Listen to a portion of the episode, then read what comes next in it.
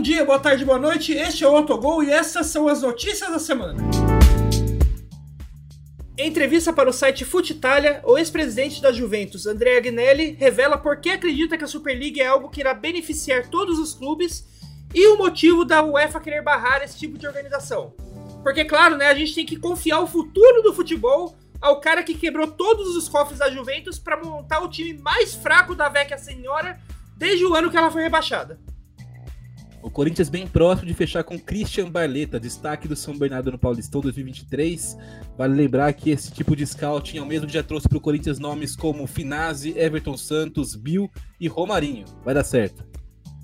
Em entrevista coletiva após a derrota contra o Flamengo, Luiz Castro, técnico do Botafogo, reclamou que foi empurrado por PMs dentro de campo e esbravejou: Sou assassino agora?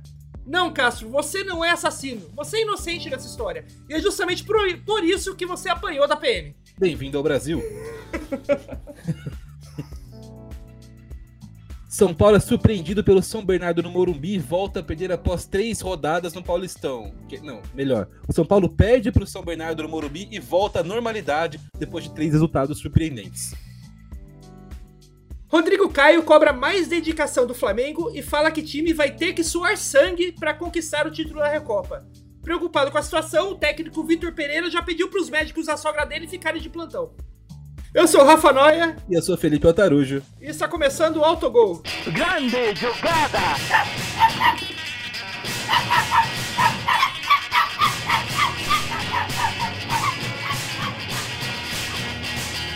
Autogol! Começou!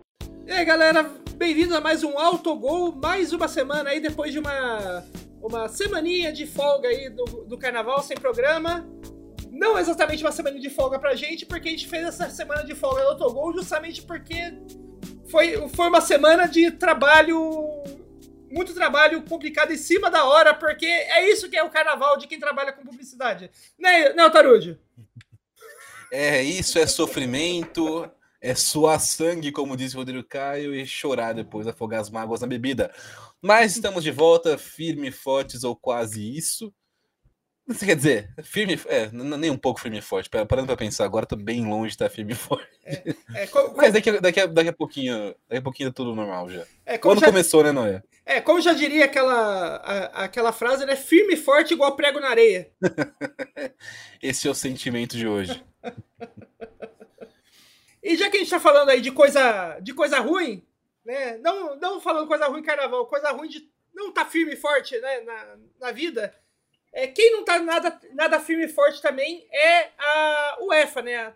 Basicamente a diretoria da UEFA, digamos assim, né? A organização, a parte organizacional da UEFA, que na semana ali, logo antes do carnaval, não lembro se foi na quinta ou na sexta-feira ali, do, antes do fim de semana de carnaval, saiu um relatório final é, sobre aquela confusão que deu na Champions League do ano passado. Não sei se vocês lembram que deu a, que a Champions League do ano passado, a final né, da Champions, é, foi atrasada de mais de meia hora para o começo do jogo por causa de uma confusão que deu na entrada e tal. E durante a, a durante o que estava acontecendo, a UEFA todo todo jogando a culpa nos torcedores, falando que eram torcedores é, vândalos ou que era gente tentando entrar no estádio sem sem ingresso e tal, blá blá blá. E o, foi feita uma investigação né, em cima desse caso, logicamente. E saiu, o resultado final saiu que a culpa de tudo isso que aconteceu não foi dos torcedores, foi literalmente da, da organização do, do evento, né, no caso da UEFA. E que se não e que o, e essa investigação chegou à conclusão de que se não fosse é, os torcedores terem ficado muito calmos em tudo que aquilo estava acontecendo, essa final da Champions do ano passado poderia ter sido uma nova tragédia de Hillsborough.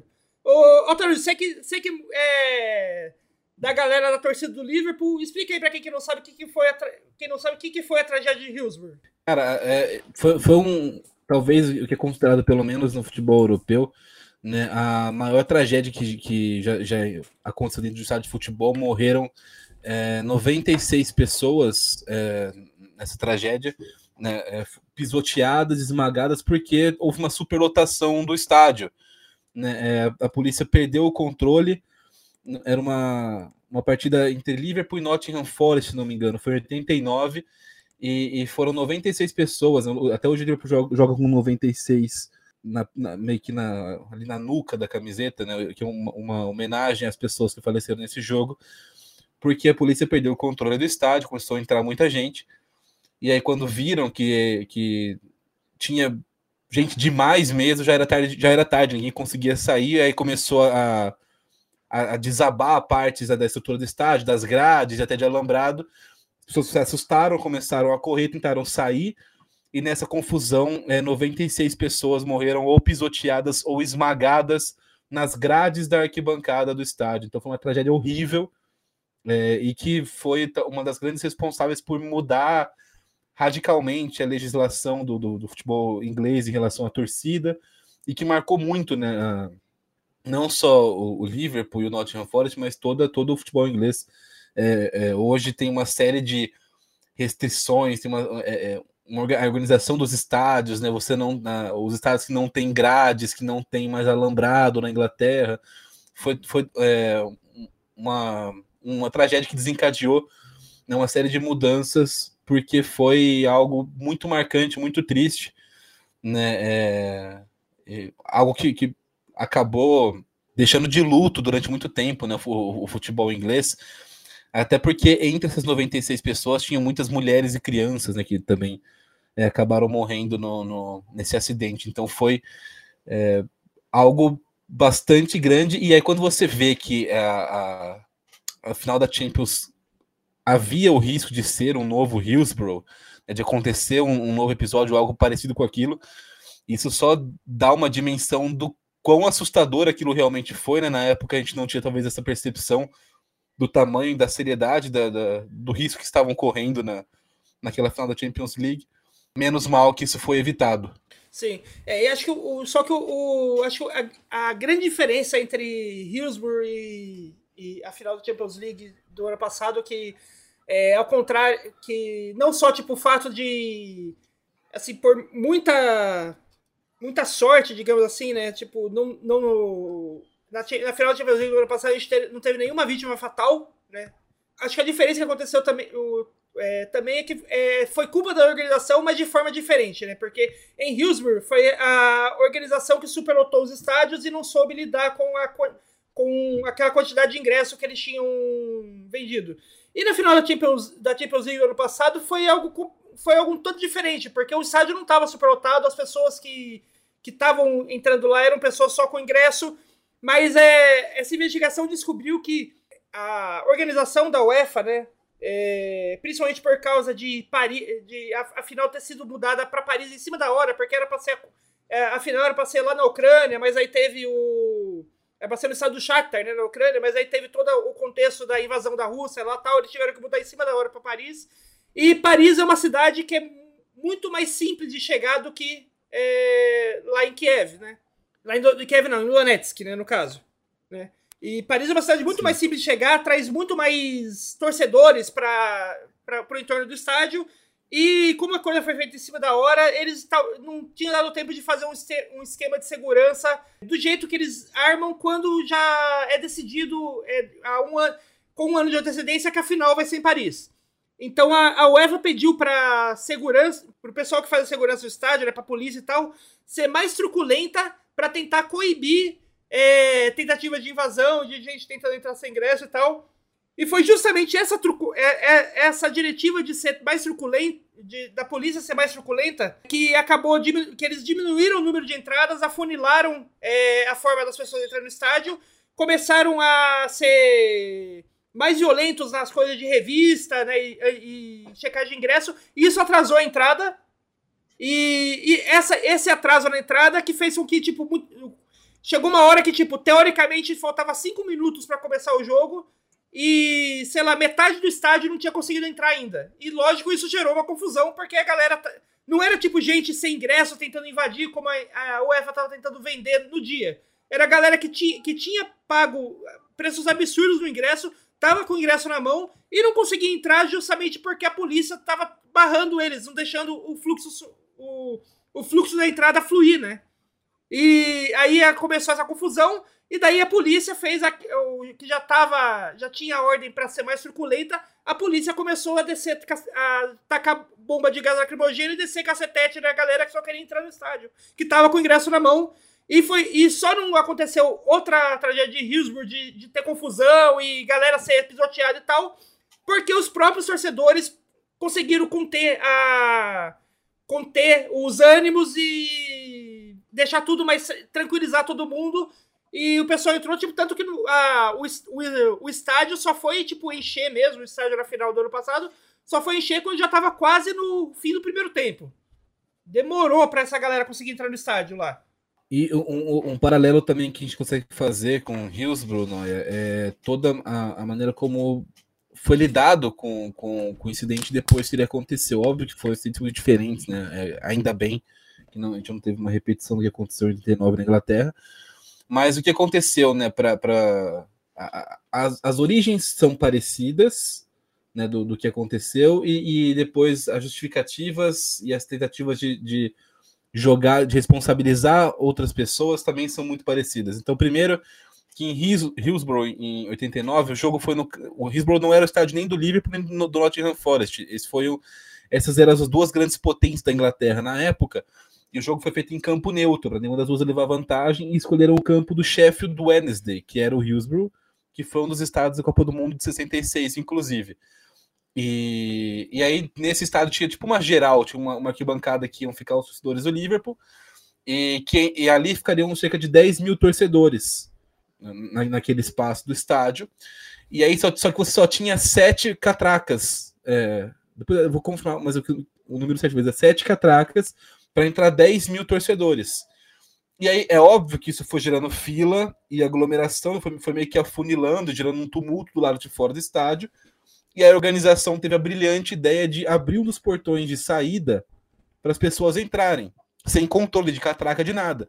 E aí, gente que não tinha ingresso, gente que não tinha ingresso, a gente estava ali em volta do estádio, porque eram as duas potências do futebol ingleses, até da Europa no momento, jogando na cidade, tentaram entrar no estádio também. E aí isso gerou essa superlotação que resultou nessa tragédia enorme. No pós-evento, né, no pós-tragédia, teve é, uma campanha massiva do governo britânico, da organização, né, da Football Association, é, e também da, da, de parte da imprensa conservadora, óbvio que o The Sun está no meio disso aí, de colocar a culpa nos torcedores do Liverpool. Né? Então, é, tra tratando eles como é, ah, hooligans, bandidos, inventaram umas fanfics de que eles estavam é, impedindo as, as pessoas, de, os, os socorristas de, de atender os, as vítimas do gramado, que estavam mijando em policial tratando as vítimas da tragédia, que foram os torcedores, como culpados daquilo. É, isso foi em 89 e só ali foi, eu não lembro se foi 2012, 2010, mas acho que foi, foi, foi nesses, nessa época aí. Só então, é, alguns relatórios é, que fizeram, inclusive o relatório Taylor, que é o mais completo sobre esse, esse incidente, foi divulgado e aí é, pôde-se ver que a culpa era de fato das autoridades, da, da polícia, da, da cidade de Sheffield, da, da, de todo mundo, menos dos torcedores, que eram vítimas ali no negócio. Né? Eles, tavam, eles não. não é, é, tanto que morreram 96 torcedores naquele dia. E, e durante décadas eles é, tiveram que carregar a culpa, né, carregar essa, essa. Como posso dizer? é, esse estigma de terem sido culpados pela maior tragédia do futebol inglês, né? E, enfim, foi, foram 20 anos até reconhecer a culpa de quem realmente tinha culpa e para que algumas pessoas pedissem desculpas, né, sobre é, esse fato. A única é. pessoa realmente indiciada e presa, é, o que foi considerada culpada é, do, pelo episódio, foi o presidente do Sheffield Wednesday, que era o proprietário do estádio na época né? Mas o resto ninguém foi punido, ninguém foi é, considerado culpado e at até hoje as famílias das vítimas tiveram que conviver além da dor da perda durante anos, durante décadas, com o estigma de, de, que os filhos deles eram bandidos. A gente, a gente conhece essa história, a gente vê isso em, em muitas esferas fora do futebol. Para cada chacina na favela, é, acontece isso aqui no, em São, aqui no, no, no Brasil. Né? É sempre a culpa da, da, da população que é oprimida. E a, a UEFA tentou né, jogar a culpa para. Ah, torcedores, eles estão bêbados, são vândalos, são... Não, nada a ver.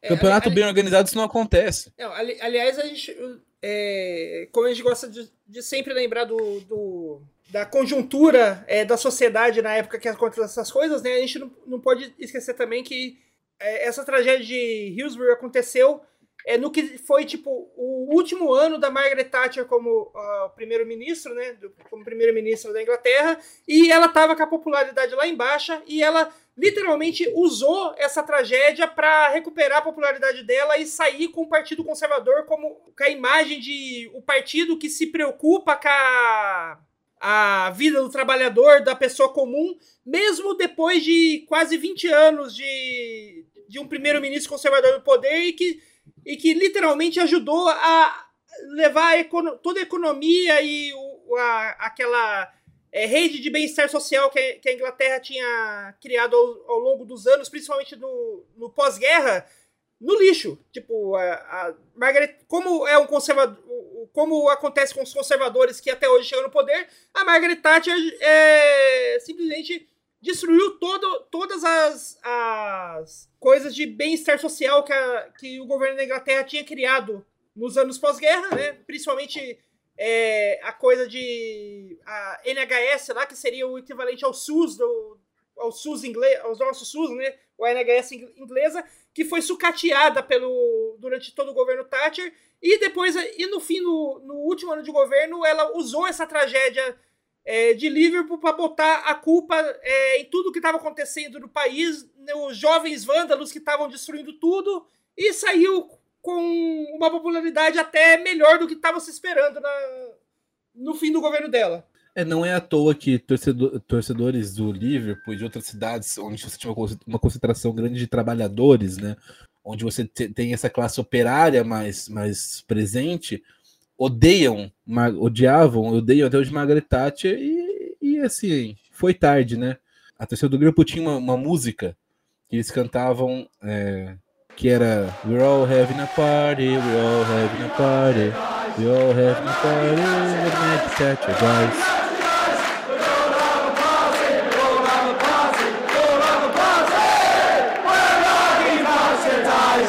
Que era, nós vamos fazer uma festa quando a Margaret Thatcher morrer. É, e- Eles realmente fizeram uma festa É. na- na- no portão de é, Enfield não, é, não quando foi, ela morreu. É, não, não, foi, não foi só música, né? Foi uma promessa. Quando ela morreu, eles fizeram uma baita churrascada lá na frente do, do, de Enfield, né? Sim. E, e- e não, não é à toa. Né? Não- isso, é- é- essa reputação, essa, essa relação não foi construída a troco de nada à toa. Então, é, foram anos aí de, de opressão e de, de preconceito, desinformação e de abusos contra a classe trabalhadora. E é óbvio que tu- quando tudo dava errado, a culpa era de, de quem? De novo? Do, do- do tor- trabalhador, do torcedor. Uhum. né? É, não à toa. Então, Margaret Thatcher sempre foi uma pessoa não grata né, na- nas arquibancadas de Enfield e de alguns outros estados da Inglaterra.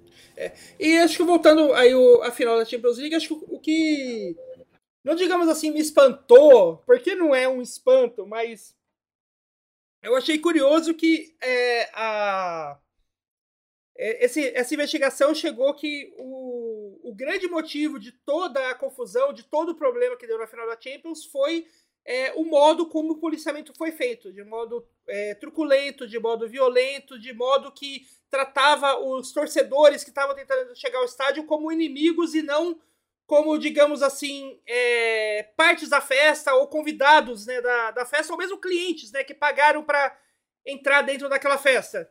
Foi- eles eram tratados meio como inimigos, né? Do, tipo, é, o futebol tá acontecendo aqui e vocês estão vindo aqui para tentar destruir isso e a gente vai tentar ao máximo evitar que, vo que vocês entrem aqui para destruir essa alegria com o futebol. Como se a festa do futebol fosse o jogador. Que é uma coisa que a gente sempre reclama, né? Que é, essa, é, essa gentrificação que a gente vê cada vez mais no futebol, parece que o futebol é aque- os jogadores que estão em campo, a comissão técnica, a- aquela galera que fica em campo e os bilionários donos dos clubes que, e os amigos dele que estão nos camarotes, e não, tipo, o povo que paga ingresso para tá, ir pro estádio, né? E os policiais tratando é, os torcedores desse jeito e tal, é, serem apontados como os grandes culpados de toda a confusão, É, eu achei interessante porque o modo como os policiais. Pelo jeito que o, que o relatório é, foi entregue e explica isso, o modo como os policiais trataram os torcedores da final da Champions é o modo como a nossa PM trata é, os torcedores em qualquer jogo de Brasileirão, em qualquer jogo de Campeonato Regional, em qualquer jogo de Libertadores. Não é tipo final. Qualquer jogo, literalmente. Se você for ver um. Se você for ver um São Bernardo e, e Ituano, a polícia vai tratar os, a galera que tá tentando entrar no estádio desse jeito. Com truculência, com violência, como se eles. Como se é, os policiais estivessem fazendo o favor de deixar o torcedor entrar no estádio, não que o torcedor comprou é, pagou um, um, muitas vezes um preço absurdo para estar tá vendo aquele jogo que nem é um, que muitas vezes nem é um jogo que vale muita coisa. É, tá, tá, lá só para acompanhar o time, o time que ama. Polícia sendo polícia, né, Noé? Sim. E, e aqui mesmo no, no, episódio a gente já, já. Eu não lembro qual, qual, qual episódio exatamente, mas o, o, um que o. Teve um aí no nosso passado que o Orelha já contou uma história dele de que ele tava. Tinha ido no jogo do Palmeiras, a coisa tava tudo legal, tava aquela festa festa, a coisa fluindo normal, e do nada a polícia começa a bomba de gás lacrimogêneo na galera para dispersar uma confusão que nem existia. Sim. Gerando uma confusão enorme. Sim, gerando uma confusão enorme. E depois é, a polícia gerou a confusão e depois botou a culpa nos torcedores e depois ainda saiu de coitado de ó, oh, tá vendo? Tá vendo? A gente não é pago o suficiente para isso. complicado, complicado. É for o paralelo com a, a forma da, da, polícia trabalhar, acho que outra, outro paralelo que eu vi gerando esse com Hillsborough, que o, a tragédia lá em Hillsborough foi um, meio que um estopim para os clubes é, se desvencilharem do, da Federação Inglesa e criarem a Premier League, que é um, uma liga é, que foi criada alguns anos depois né, da, da tragédia, que é uma liga que, que não mais responde à, Federação Inglesa, mas que é gerenciada pelos próprios clubes, né? Tipo, eles seguem as regras da Federação Inglesa, mas a Federação Inglesa não decide é, coisa de divisão de dinheiro, é, é, as regras para de, de jogos específicos, né? Ele, a organização do torneio está na mão dos clubes.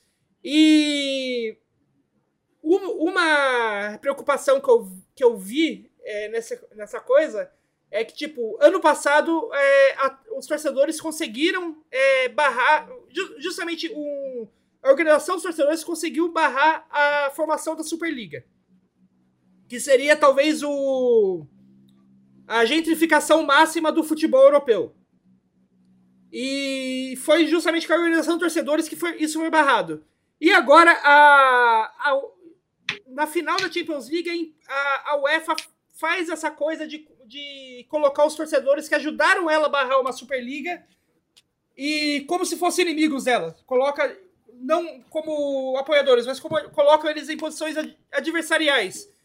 E, tipo, será que aí no tiro do pé e essa final da Champions não pode ser, assim como foi Hillsborough na Inglaterra, não pode servir como um uma forma de aproximar os torcedores a aceitar uma, uma a melhor a Superliga na próxima vez que esse assunto surgir? É, mas é também nada de surpreendente no, no, no front, né, Noia? Porque eu.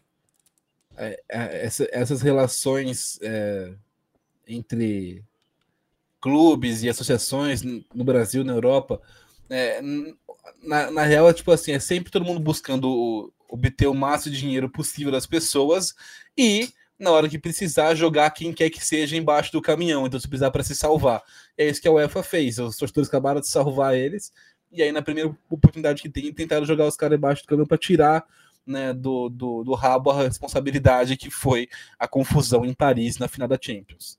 É aquela coisa, né? É, futuro do futebol cada vez mais sem esperança, digamos assim, né? Tipo, como você vai esperar que a gente consiga organizar organizar é, socialmente para salvar algo que está cada vez mais sendo tirado das mãos do povo e virando brinquedinhos de bilionários, né? E muitas vezes com gente do povo é, achando legal isso.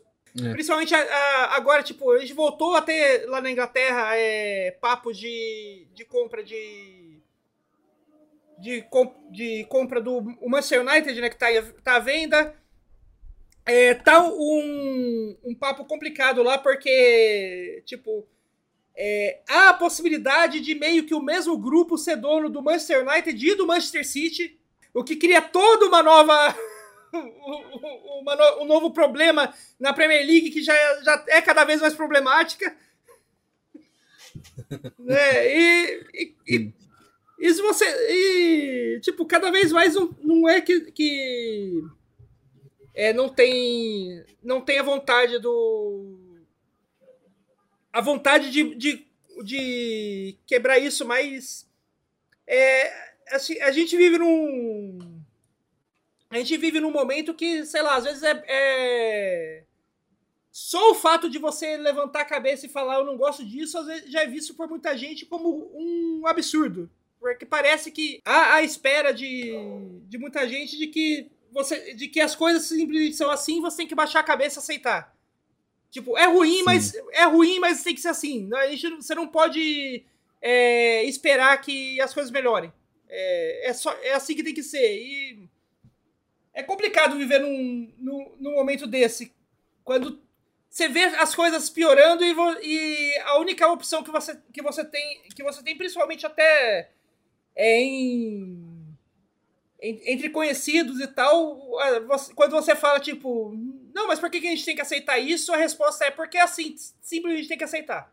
É, o, o, o caminho que as coisas vão tomando é meio, sei lá, é, é, é difícil saber o que vai acontecer, porque tem jeito, tem jeito de evitar esse tipo de coisa, mas a decisão não tá. A gente está cada vez mais distante de ter decisão nisso, né? O exemplo que você falou sobre a Superliga na, na Europa agora, dos torcedores. É...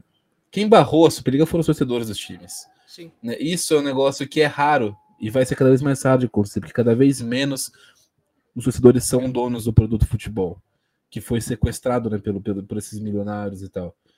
É, é difícil, tipo assim, é, é, acho que em ponto de você falar tipo, ah, de liga, de, de competitividade, de qualidade dos jogos, isso vai sempre existir, mas a essência do futebol não é só a qualidade do jogo, a qualidade do espetáculo, óbvio que isso é legal, é bacana, você, você torna esse, esse ecossistema como também algo que vai trazer recursos, vai trazer tipo investimento para em estádios, em eventos para as pessoas, tudo mais. Mas é muito mais sobre é, um patrimônio cultural. E a gente está permitindo que pessoas ricas sejam donas de algo que é um patrimônio cultural. É como se fosse uma, uma pessoa ser dona das pirâmides de Gizé, uma pessoa ser dona, é, sei lá, do, do, do, carnaval de, de, Olinda, uma pessoa ser dona né, do, de, de, coisas que são de todo mundo. Isso, isso, isso é um pouco preocupante, né? O, o caminho que a gente toma enquanto sociedade. Isso não só no futebol. O futebol acaba sendo, acaba sendo um reflexo do que acontece no, de maneira geral fora do futebol. É, a gente permite essa, esse controle de cada vez menos pessoas em coisas cada vez mais importantes, mais globais e mais coletivas. É, é, é complicado, é complicado. Tudo isso com, a, com essa sempre, né, baseado na falsa premissa de que o capitalismo, o liberalismo funcionam e, e que trazem progresso, quando tudo que a gente vê nos últimos anos é o contrário. E, e cada vez que, é, sei lá, há, há um questionamento, há, há, uma, uma tentativa de generalizar as meios de se combater o, o, esse, esse liberalismo, esse capitalismo, é, o que a gente vê é uma reação mais violenta e mais extrema do capitalismo, né? Que começa a controlar cada vez mais coisas, mais meios de, de, de, de produção, de comunicação e de cultura futebol é só um instrumento entre dezenas que está sendo controlado pela, por oligarquias, por estados milionários. Né? Isso que a gente está tá nem falando de, de sports washing, né? tipo de, de estados é, como é o, ca o caso do, do, dos donos do Manchester City, do Paris Saint-Germain, é, do, agora do Newcastle, é, o caso do, de Ruanda, patrocínio, o governo de Ruanda, um dos governos é, mais genocidas da história que patrocinam o Arsenal. Enquanto isso, o Arsenal vai lá e faz é, dá a brasileira de capitão para o Zinchenko, porque ele é ucraniano. É ucraniano. Então, é, é, a gente vê essa, essas agendas cada vez mais envolvidas em tudo. O futebol é, é só mais é um, um desses aspectos que a gente vê esse tipo de agenda aparecendo. E ainda tem gente que é idiota e bate no peito para vomitar a burrice e falar que, ah, não, futebol e política não pode se misturar. Eles já estão se misturando e você só está perdendo o controle disso aos poucos. É, acho que para além de, de, de, de, resultado, de futebol, o, o, o, rumo que as coisas tomam como, como mundo mesmo, como sociedade, como coletivo, é um pouco preocupante. Né? É... Cada vez mais a gente, a gente vê novos monopólios, novos, né, novas formas de controlar as pessoas, né? o Twitter sendo comprado por um maluco é, milionário, completamente lunático e, e, sem preparo das ideias. Então é, é, é, é complicado, é, difícil saber onde, onde a gente vai enquanto sociedade, enquanto futebol também. Né? Nesse exato momento a gente vai, enquanto futebol, é aqui no Brasil para falar da, de algumas das novas contratações aí que, que tá rolando aqui no Brasil, que acho que a gente teve é, ainda falando do futebol como negócio, né? Acho que o, o, o negócio mais. A, parte de negócio que acho que é a, a, parte de negócio mais inócua, mais legal do futebol é essa questão das contratações. Né? A gente tem a parte. A parte zoada, que é a, a compra de clubes, mas a gente tem a parte legal, que é a compra de jogadores. e, aqui, e, aqui no, e aqui no Brasil a gente principalmente aí nos últimos meses, a gente está tendo algumas contratações de peso, né? A gente teve aí o primeiro Luiz Soares, né, fechando no Grêmio, que acho que quando aconteceu isso a gente já tinha falado que o, o, o Luiz Soares estava chegando para ser o melhor atacante do Campeonato Brasileiro e que eu não vejo isso nem como previsão, é, é só é, a menção de um fato, né? falar que o Luiz Soares vai ser melhor, o melhor atacante do Campeonato Brasileiro, sendo que ele foi um dos melhores atacantes da, Copa, da última Copa do Mundo, jogando com galera de, muito de nível muito maior do que ele vai encontrar aqui, não é assim uma previsão tão difícil de fazer, né? Sim.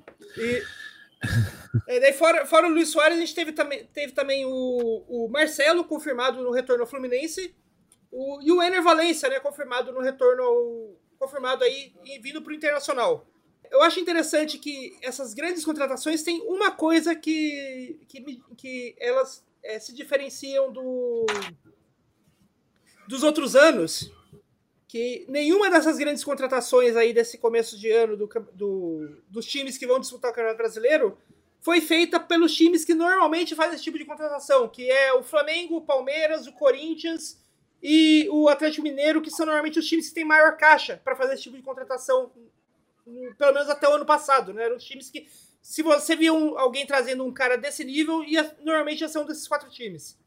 Sim, é, eu, eu vi essa, essa discussão sendo levantada nos últimos dias, né? Se é o maior brasileiro de todos os tempos por conta disso e demais times com craques.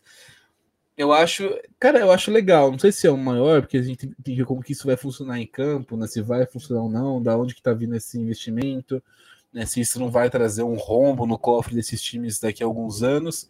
Mas a princípio é tudo muito legal. Né? É, os times estão se reforçando, estão tão, é, buscando jogadores diferentes. Acho que o mais legal não é, só, não é nem só você ver times diferentes trazendo jogadores, né? Você também vê jogadores diferentes aparecendo, porque são sempre os mesmos. A gente passou, é, é, a gente tem ali os períodos de cinco anos que as referências de contratação bombásticas são sempre as mesmas. Né? Então a gente teve a época que era, sei lá, era Diego Tardelli, Montilho, Conca, aí depois é Ricardo Goulart, Everton Ribeiro, tipo, são sempre os mesmos nomes. Sempre, e dessa vez a gente tá vendo uma, uma criatividade, né? O, o, Soares não era um, um, alguém que se especulava no futebol brasileiro antes, né? O, o Ener Valência nunca foi, nunca foi, apareceu assim nesses, nesses é, especulações também de transferência. O Marcelo de volta para o Fluminense. Então, são são movimentações de janela que eu, que eu acho interessantes por conta disso. Então, os times estão variando também um pouco na busca de nomes. Então, mesmo quando estão trazendo reforços de peso, trazem nomes que são diferentes daquilo que a gente sempre costuma ver os times trazerem. E isso me parece ser também muito é, sustentado pelo desenvolvimento dos departamentos de scouting no Brasil. Então você, é, às vezes, ah, eu quero, eu quero um cara muito bom, quero um atacante em cima da média, que vai fazer bastante gol e que seja rápido e dê assistência e, sei lá, bom em, no jogo aéreo. ah, sempre penso nos mesmos nomes. Aí o Inter vai lá e buscou o Ener Valencia, que tá nesse perfil. É um cara acima da média, é um cara veterano, é um cara que não vai sair barato pro Inter, mas é um cara que não, não vai. É, não tinha uma. Não tem, não tem hype, então não tem competição, não tem uma inflação mais, mais exagerada do que já tem no futebol normalmente, né? Então você não vai pagar muito mais do que você pagaria se você que se pagava antes quando você trazia esses nomes que eram badalados. Então, o time que quisesse contratar sei lá, o Diego Tardelli, o Conca, na época, o Ricardo Oliveira, tinha que desembolsar uma grana violenta, porque o fato de ser concorrido e tá todo mundo é, especulando esses jogadores fazia com que eles custassem muito mais caro, ficassem inflacionados os preços. Né? Então eu acho legal essa, essa movimentação de trazer jogadores diferentes para times diferentes. Me preocupo um pouco enquanto torcedor do São Paulo. Porque se você para para pensar, por exemplo, na questão de homem gol, né? Camisa 9, o cara que, que, que bota a bola para dentro do gol. O São Paulo hoje, o, o centroavante né, do São Paulo é o Caleri. Se você for analisar, tem pelo menos 10 times da Série A com um centroavante melhor do que o Caleri. Uhum. É, é, é, o torcedor do São Paulo odeia, porque eles são muito fãs do Caleri, né, um negócio meio injustificável para mim se, se o Caleri não falasse espanhol, fosse brasileiro, e teria rodado fazia muito tempo no São Paulo. Aí você pega o Santos tem o Marcos Leonardo, o Vasco tem o Pedro Raul. Eu não tô falando nem das potências de, de Palmeiras e, e Flamengo. Não, o, o, Botafogo tem o Tiquinho Soares, que acho que, que do ano passado foi uma das, das melhores contratações que passou debaixo do pano, assim, que ninguém falou nada. Tiquinho Soares. Aliás, aliás uma, uma dica para qualquer. Pra, pra, que acho que uma dica que qualquer clube brasileiro devia fazer se um, joga se um jogador já foi atacante do Porto, pode comprar que vai dar certo aqui no Brasil. Porque o Porto só compra atacante que, não exatamente goleador, mas que é inteligente. Todos os atacantes do, do, Porto são atacantes inteligentes, que eles conseguem fazer o papel de centroavante, eles conseguem fazer o, fazer o papel de meio armador. E isso, esse tipo de atacante inteligente, ele, ele normalmente, quando vem aqui no Brasil, ele faz a festa. Vide o Lucas Prato, que é, nunca, nunca deu muito certo na Europa, mas ele era mais, só por ele ser mais inteligente que o padrão de atacante que a gente tem aqui no Brasil, ele já foi durante anos um dos melhores atacantes aqui do, do país. É, você pega agora o, o Inter trazendo o Valência, o Grêmio tem o Soares, o Fluminense tem o Cano, o Corinthians tem o Yuri Alberto, né? O, o, os times têm um nível de, de, atacante muito bom. E o Caleri, para mim, não tá no nível, tipo, tá se, se, com, com, com muita generosidade. O Caleri tá no nível do Gilberto do Cruzeiro, que jogou muito bem pelo São Paulo, inclusive com é, o, o Rogério Senna em 2017. É, o, o Caleri, o Caleri ele, eu acho que ele foi uma ótima sacada naquela primeira passagem dele do São Paulo, quando ninguém conhecia ele. Exato. Foi, é, e foi, foi bom, né, ok. É, hoje não faz. É um cara grosso, um cara ruim, o Caleri. É, eu, eu acho ele um atacante grosso, ruim, fraco. É, ele, ele, ele, tem muito mais hype do que, ele, do, do, que o, o, que ele realmente apresenta em campo. Talvez seja uma distorção também da minha visão, porque por causa do hype. Tu acaba criando uma, uma discrepância maior entre o que ele realmente é e o que as pessoas falam na hora que eu vou analisar o futebol do Caleri. Mas é um cara que é grosso. Uhum. É um cara que não, não. É o que a gente falou, tem pelo menos aí, pelo menos 10 times da Série A brincando fácil, tem atacantes melhores que o Caleri. Centroavantes, o cara, o cara fazedor de gol. Enquanto isso, ele, é, ele, ele parece ser o único cara imune a críticas no elenco de São Paulo e todos os jovens promissores do São Paulo são massacrados. Rodrigo Nestor é massacrado diariamente. Né? A gente vê outros jogadores da base que sobem toda vez sendo é, destruídos pela torcida do São Paulo, enquanto o Caleri parece que segue intocável. Né? Então, me preocupa os times estarem tão bons assim, porque é, vai, ser, vai, ser, vai ser difícil esse brasileirão, não, não sei não. Hein? É, o, o Caleri eu vejo ele com uma relação com a torcida mais ou menos igual o é, a torcida do Palmeiras tinha com o Kleber Gladiador. Não, na, não de quando o Palmeiras estava naquele time que o Kleber era o, o craque deles, mas quando é, começou. O começo do Palmeiras de hoje, né? Que a Crefisa estava entrando, que o, o, Kleber já não, o Kleber já não era mais tipo o melhor jogador do elenco, mas mesmo assim ele era tipo o cara que a torcida do Palmeiras sempre protegia menos pelo que ele apresentava em campo e mais por aquele personagem que ele, que ele criou de ah, eu sou o palmeirense roxo, que ele criou fora de campo. Parecido mesmo. E isso é muito prejudicial para para o desenvolvimento do elenco. Né? Hoje, para mim, o Calera não tem espaço de, no time titular do São Paulo. E é um cara que não vai sair tão cedo porque ele é o único cara realmente querido pela torcida do São Paulo. Então, é... Não, e, e, não, só, não só não vai sair tão cedo, porque ele não só é o único cara querido pela torcida do São Paulo, como ele é um cara querido pela torcida do São Paulo que não tem nenhum mercado fora do São Paulo. Você não vê ninguém, ninguém vindo aqui, tipo, ah, quero comprar o Caleri. Ninguém. Tanto que por isso ele está no São Paulo, porque se tivesse mercado ele não estaria no São Paulo. Sim. Mas uma coisa que eu, que eu, que eu acho legal de, dessas contratações é que, pelo menos, principalmente no caso do Inter, né? É, eu, eu vejo assim que tá. É, cada vez mais o jogador, o jogador, os times eles não estão indo necessariamente atrás de, de nomes, mas o que você falou, estão né, usando o scout de um jeito legal, estão né, usando realmente o scout. Porque antes do Inter se fechar com o Ener Valência, é, a grande, o grande rumor era de que ele estaria atrás do Roberto Firmino. Tipo, o Inter nunca ia fechar com o Roberto Firmino. Isso é totalmente um rumor sem, sem noção. O Firmino ainda tem. Não só ainda tem espaço no Liverpool, como ele ainda tem espaço em. Em muitos clubes da Europa, antes de precisar é, vir para um mercado como é o, o, o, Campeonato Brasileiro, ou ir jogar no México, ou jogar na, nos Estados Unidos, ele tem mercados ainda na Europa, se ele quiser sair do Liverpool. Se, se ele não quiser, ele continua no Liverpool aí mais uns bons dois, três anos, fácil.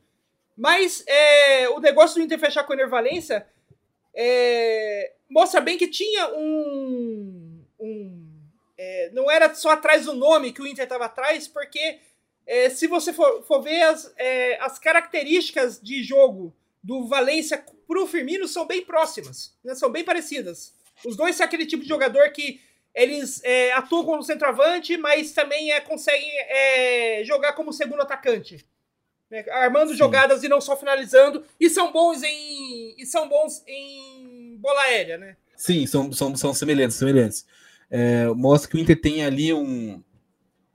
Tá com um guia de, que, de quais características ele quer no jogador. Né? É, então, acho que tem, tem chance de dar certo, sim. Né? O, o Valência é um cara bastante acima da média do futebol brasileiro. Aliás, eu, eu, fico, eu quando, quando o. Quando o Fluminense contratou o Marcelo, até mandei para você no WhatsApp, tipo, cara, o que o Diniz fazia com o Reinaldo na lateral esquerda do São Paulo, imagina o que ele não faz com o Marcelo no lugar. Pois é, maluco. Alguém segura o flusão. é, Mar... o Marcelo chega para ser o líder de assistência do ou, ou, do Fluminense ou para ser um segundo assistente, né? Porque eu, acho que é, é, acho que o grande problema do Fluminense do Fluminense do Diniz esse é, pelo menos até o ano passado, né? Era que meio que ele dependia demais do Ganso para armar jogadas. Né? Nos jogos que o Ganso não, não entrava, o Diniz não tinha assim alguém para ser tipo o armador do time, para dar onde vai, ia sair os passes para os atacantes. E agora sem o, o sem o Ganso, você tem ali o Marcelo pela esquerda, né? Vai ter o Marcelo ali como um, um escape. Marcelo que, que durante a carreira toda dele sempre, o, sempre foi um, um, um lateral, mas é, que muitas vezes se parecia. É, era mais um meia, um ponto esquerda, né? Pela qualidade que ele tinha de carregar a bola e armar jogadas. Né? Não, é, não, é, não era um lateral mais clássico como tipo tem o, o Flamengo no Felipe Luiz, que era um um bom lateral, mas um lateral bem clássico, do tipo, esse o lateral esquerdo classicão brasileiro. Né? O Marcelo sempre foi mais moderno, mais. É, mais, digamos assim, o. Marcelo foi, fez. O, uns 10 anos antes do Rafael Guerreiro aparecer, o Marcelo era o Rafael Guerreiro, o cara que podia ser o lateral esquerdo do seu time, mas podia ser também a, o meia esquerda ou ponta esquerda, e ia fazer qualquer uma da, da dessas é, dessas funções com a mesma qualidade, né? E a, a janela do Fluminense é muito interessante. Né? Eles trouxeram também a, o Guga, então a, é, Guga e Marcelo são uma boa dupla de laterais do, do titular do Fluminense. Né? O banco do Marcelo deve ser o Jorge, também, que não, não, não tá numa boa fase no, no Palmeiras, mas é, é um cara bom para ser reserva do Marcelo. É uma ótima situação da lateral esquerda do Fluminense. O Keno, para mim, é um ótimo reforço do Fluminense também. Então, é um time que eu vejo se movimentando de maneira interessante né, no, no, no mercado. Assim, é, pela primeira vez, talvez, na carreira, o Diniz está tá tendo um time que consiga trazer alguns reforços que ele pede. Porque no, o São Paulo tinha orçamento zero. Ele trouxe, ele, o único reforço que ele trouxe foi o Luciano numa troca com o Grêmio pelo Everton. E deu muito certo. O resto ele teve que aproveitar jogadores da base e deu muito certo. No Santos também, ele não conseguiu trazer nenhum dos jogadores que ele gostaria de trazer. No, no Atlético Paranaense, então não, não teve tempo para montar um elenco também com a sua cara. E é, vamos ver, tô curioso para ver como que vai ser esse ano do Fluminense, não é? Você gosta de estudar? Eu gosto de estudar. Você gosta mais de batata ou de estudar? Eu gosto mais de batata e gosto mais de estudar também. Com a palavra, Rogério Ceni, técnico do São Paulo, em entrevista coletiva logo após o jogo contra o São Bernardo. Para tentar, tentar ter a vantagem de jogar no Morumbi contra o Água Santa e depois mesmo não tendo Morumbi, se a gente conseguir chegar a uma semifinal, onde quer que a gente jogue, que a gente tenha o apoio da nossa torcida. Que a torcida São Paulo é disparadamente o clube hoje mais popular do estado, até mesmo do Brasil, se facilitar, porque pela média de público, pelo, pela, pela, pela, quantidade de gente que traz a cada jogo, hoje no seu setor aí, lotado, no Morumbi sempre com públicos bons, e é o combustível desse time. O torcedor é o combustível desse time. Nós temos que trazer o máximo de jogos para dentro da nossa casa, ou, se não nossa casa, para diante da nossa torcida. É sobre essa frase do Rogério Ceni, Noia. Eu queria só puxar uma discussão interessante, porque é óbvio que talvez em número de torcedores o São Paulo não. É, talvez não, né? Com certeza o São Paulo não passou Flamengo e Corinthians. Mas quando você está falando de perfil de torcedores é, dos clubes, especialmente o perfil que frequenta os jogos do clube, que é onde você tem maior contato entre time e torcida, eu não tenho dúvidas que o São Paulo, entre os grandes, é o clube mais popular do Brasil hoje né, é, em, em, perfil de torcedor. É, acho que alguns fatores. É, de, e, acho assim, é só, só deixar claro, né? Quando, quando o, a gente fala de um clube mais popular, não é, que, não é quer dizer é popular exatamente de popularidade, mas popular de é, mais, mais, per, mais perto do, do que aquilo que a gente considera de o povo, né? Isso, isso, é. Porque você. É, dentro do que a gente estava falando no começo desse episódio sobre a gentrificação do esporte, cada vez mais elitista, mais separado do, de, do, do torcedor que é o dono do, do produto do futebol, é, o, o, São Paulo hoje é um dos poucos que está na contramão e muito e, e, não é por muito mérito do São Paulo, na verdade, assim, é, é mais uma combinação de fatores que que trouxe que traz esse aspecto para o São Paulo. Então, para mim, esses dois fatores é, é, que são é, primordiais né, é, no, no São Paulo. O primeiro deles é uma sequência de fatos que ela não é sempre que acontece. Um time que tem resultados muito expressivos durante um tempo, então ele atrai a atenção de novos torcedores e depois ele entra numa fase horrorosa logo em seguida, mas muito horrível mesmo. Os times costumam oscilar no Brasil, mas não oscilam tão dramaticamente quanto o São Paulo oscilou. O São Paulo foi de única potência, de monopólio completo do Brasil, a um dos piores entre os grandes hoje. Né? E, e é, é, essa, essa quebra ela faz com que esse torcedor ele, ele crie um relacionamento. Que, é, é óbvio que isso é abstrato, não tem, não tem como comprovar, mas um relacionamento diferente com o clube. Então, por exemplo, é, o Corinthians em 54 estava voando e conquistou aquele que era considerado o maior campeonato paulista de todos os tempos, que era o título do quarto centenário. Né? E da, dali, então, aquilo trouxe muita gente a torcer para o Corinthians. Eu vou dar o exemplo do meu avô. O meu avô gostava do Santos por causa do Pelé, mas aí o Corinthians ganhou esse título do, do quarto centenário do Paulistão e ele passou a ser corintiano.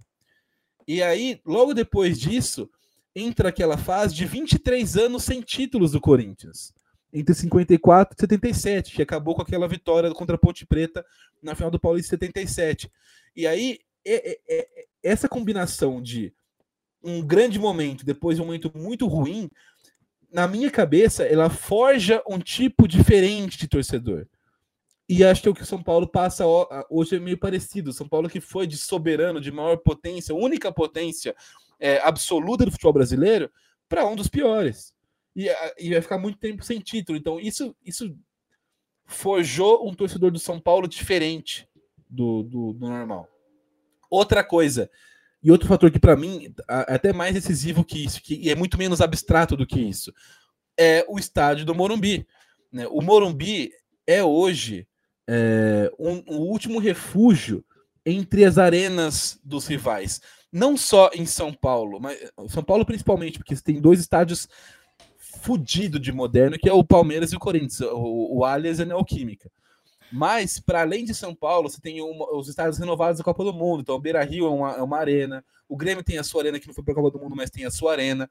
O Atlético Mineiro tem a sua arena. O Cruzeiro joga no Mineirão, que é um baita estádio. É, você tem é, o, o, Atlético Paranaense no, na sua arena. O Maracanã hoje é, um, é um, uma puta arena também lá, no, lá no, no, Rio de Janeiro. Então, talvez os times considerados aqueles, aquele clubinho dos grandes só o Morumbi e São Januário mantém ainda aquele aspecto de estádio mesmo, né? Que não arena, meio que uma espécie de resistência ainda é, desse fenômeno de emancipação do futebol do povo. E aí, para além do, do, do, dessa questão, porque para mim não é uma questão de, ah, então quer dizer que não pode ter estádio moderno? Pode, mas você não pode fazer com que estádio moderno seja uma, um instrumento pro afastamento do público. Então, acho, porra, acho maneiro Acho foda que o Corinthians tem um estádio daqueles, maravilhoso. Que o Palmeiras tem um estádio daqueles, maravilhoso. Mas não pode ser motivo para você separar o torcedor do, de verdade do seu clube. Você vê jogos do Palmeiras hoje, não é, a, não, não, não tem, não é o, a, o povo que está lá. São moradores de Perdizes, são moradores de Genópolis que estão lá. Né, você vê os jogos do Corinthians, não tem mais tanto corintiano igual você via no Pacaembu, que realmente era uma algo popular que, que trazia a cidade inteira de São Paulo misturada, de Pirituba até o Grajaú. Né? Hoje você não tem, você tem só pessoas da, da, parte rica da Zona Leste, ali, da Tatuapé, da Penha, de outras partes ricas de São Paulo. Ah, mas tem, é, é organizado, mas é muito pouco. É, o, o, né? e o Morumbi o, o... ainda é o refúgio desse, desse, uhum. desse, tipo de torcedor diferente. Tanto que no jogo entre Palmeiras e Santos, isso ficou claro. O Palmeiras mandou jogo no Morumbi e você viu uma torcida do Palmeiras que não vai no estádio nos jogos do Palmeiras. Porque hoje é muito, além de ser muito caro o ingresso por si só, você não consegue comprar ingresso para esses jogos. Se você quiser comprar ingresso para um jogo do Palmeiras, tem que ser sócio torcedor, comprar ingresso para um monte de jogo, e aí você para ficar bem ranqueado entre os sócios, e aí você conseguir comprar ingresso. Isso aqui é, é, é meio que um ciclo que ele não fecha, né? A conta não fecha, porque se você não consegue comprar ingresso, você não consegue subir no ranking e você não consegue comprar ingresso.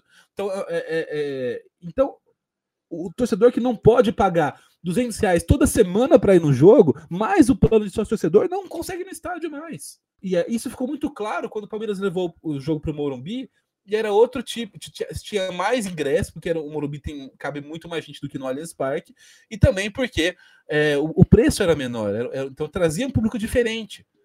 E então são, são, são coisas que eu acho que num país, especialmente como o Brasil, que a gente sabe que pouquíssimas pessoas têm condição de pagar sócio torcedor, pagar ingresso, conseguir subir no ranking para conseguir ver um jogo importante no estádio, é, é, a gente tem que mudar essa, essa, essa mentalidade né? antes que seja tarde demais. Porque a gente vai chegar pro, naquele, de novo naquele ponto que estava falando antes um ponto de não ter mais volta. É, é maravilhoso ter estádio foda. Eu acho que o torcedor tem que ter conforto, tem que ter cadeira, tem que ter um banheiro limpo, tem que ter tudo que as arenas têm hoje em dia mas a arena tem que ter torcedor também, né? E não só aqueles uh, essa panelinha que sempre vai nos jogos e paga isso, uma, uma pequena fortuna todos os jogos, mais sócio, para conseguir o ingresso. É. Né? Ou, ou, você acha que o torcedor do Corinthians, torcedor do São Paulo, no São Paulo não, porque o São Paulo Moruínos, o torcedor do Corinthians e Palmeiras que não tenham condições, consegue o ingresso para uma semifinal de Libertadores? Não consegue. Não, ele, pode, ele pode trabalhar o ano inteiro juntar o ano inteiro para isso.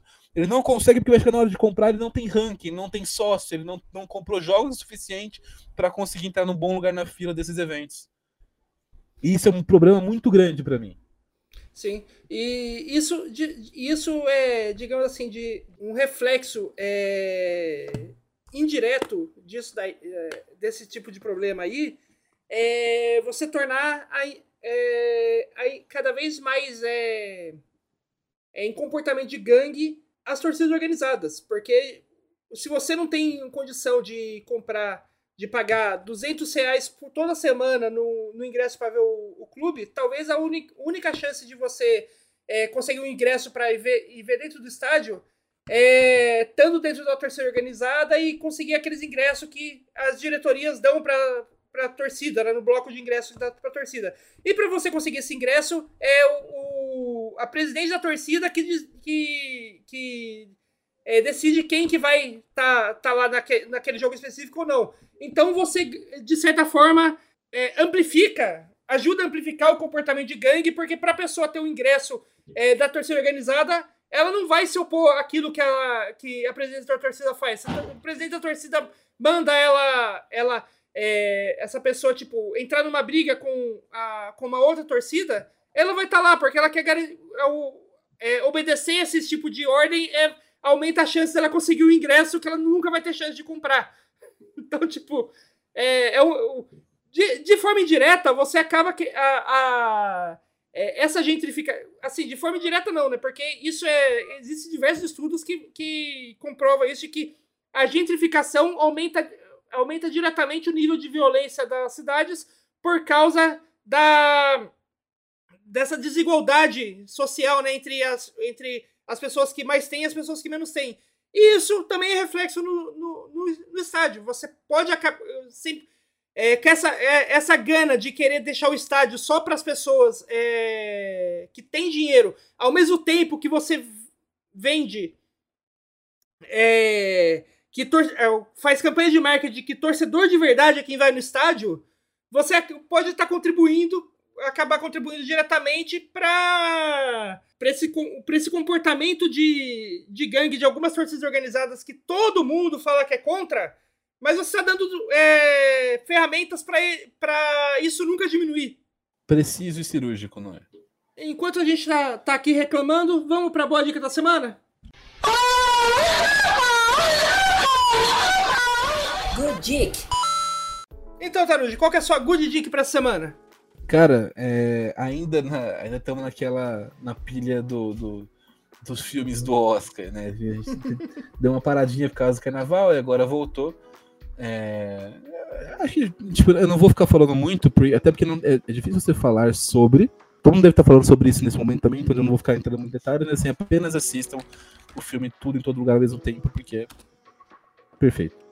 É isso. É, vo- você, você complica até porque, até porque é, é um filme tão que eu não consigo nem, nem explicar, tá, dá, tipo, ah, a história é essa, não sei. Só assiste, é muito bom. O, ele saiu esse- esses dias, acho que na Amazon Prime, né? Que chegou esses dias na Amazon Prime. Chegou, mas tem um problema, eu detesto, porque a- muitas coisas da Amazon só tem a opção de legenda com a legenda de descrição do áudio. É, cara, eu não consigo ficar, porque eu fico lendo aquele porta batendo, não sei o que, eu, odeio música, não sei o que.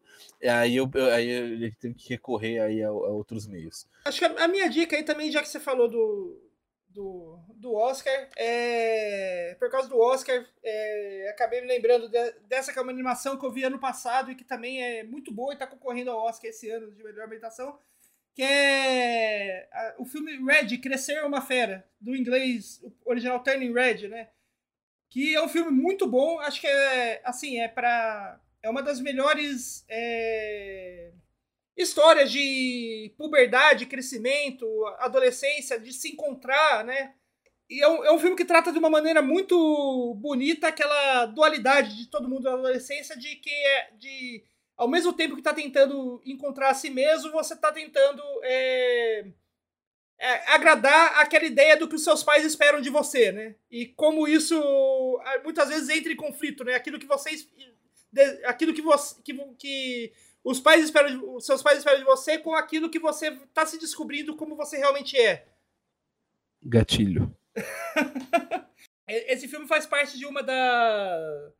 É, ele, o Tudo em Todo Lugar ao mesmo tempo, e tem mais alguns filmes que fazem parte de um novo gênero de fantasia que, foi, que começou a surgir aí dos anos 2020 pra frente, que é aquele gênero de fantasia dos, dos diretores millennials, né, os diretores que tem aí na nossa cidade, que criam filmes pra para conseguir algo que eles nunca vão conseguir na, na vida, que é o, o, o filme em que o personagem é, do pai ou da mãe pede desculpas para o filho.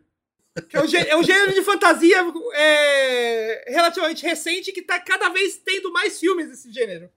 E bota fantasia nisso. A gente sabe que nunca vai acontecer, né? Nenhum, nenhum- nenhuma chance de, disso acontecer na realidade. É a geração dos diretores que trata o cinema como terapia. Muito bom.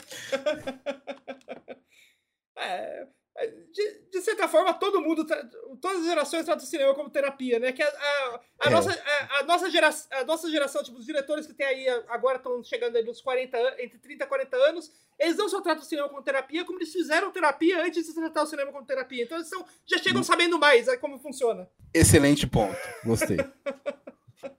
Dá pra fechar. Com esse raciocínio.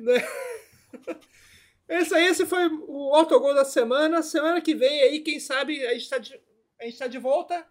Se não Tamo tiver, sim, porque. tamo sim. Se não tiver, porque aconteceu coisas absurdas. Mas. Se não aconteceu coisas É. absurdas, a gente tá de volta. Um beijo pra vocês e até a próxima. Tchau.